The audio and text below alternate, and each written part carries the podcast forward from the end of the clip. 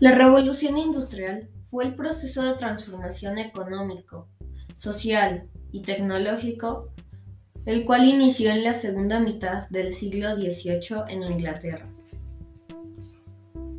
El invento que revolucionó esa época fue la máquina de vapor, perfeccionada por James Watt, siendo el carbón la principal fuente de energía de esa época.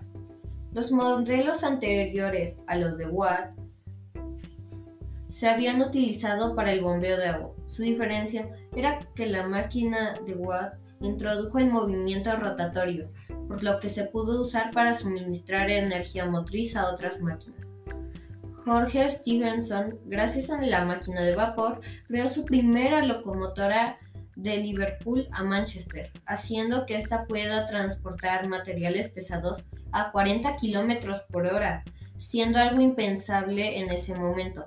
También se aplicó el vapor en la navegación, creando los barcos de vapor, agilizando el comercio y después de la instalación de lámparas de gas, bajó la tasa de delincuencia.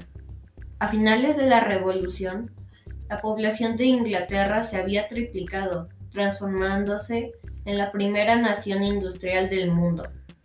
Gracias a la Revolución Industrial, se marca el inicio de un nuevo sistema económico y se empieza a utilizar el que utilizamos hoy en día.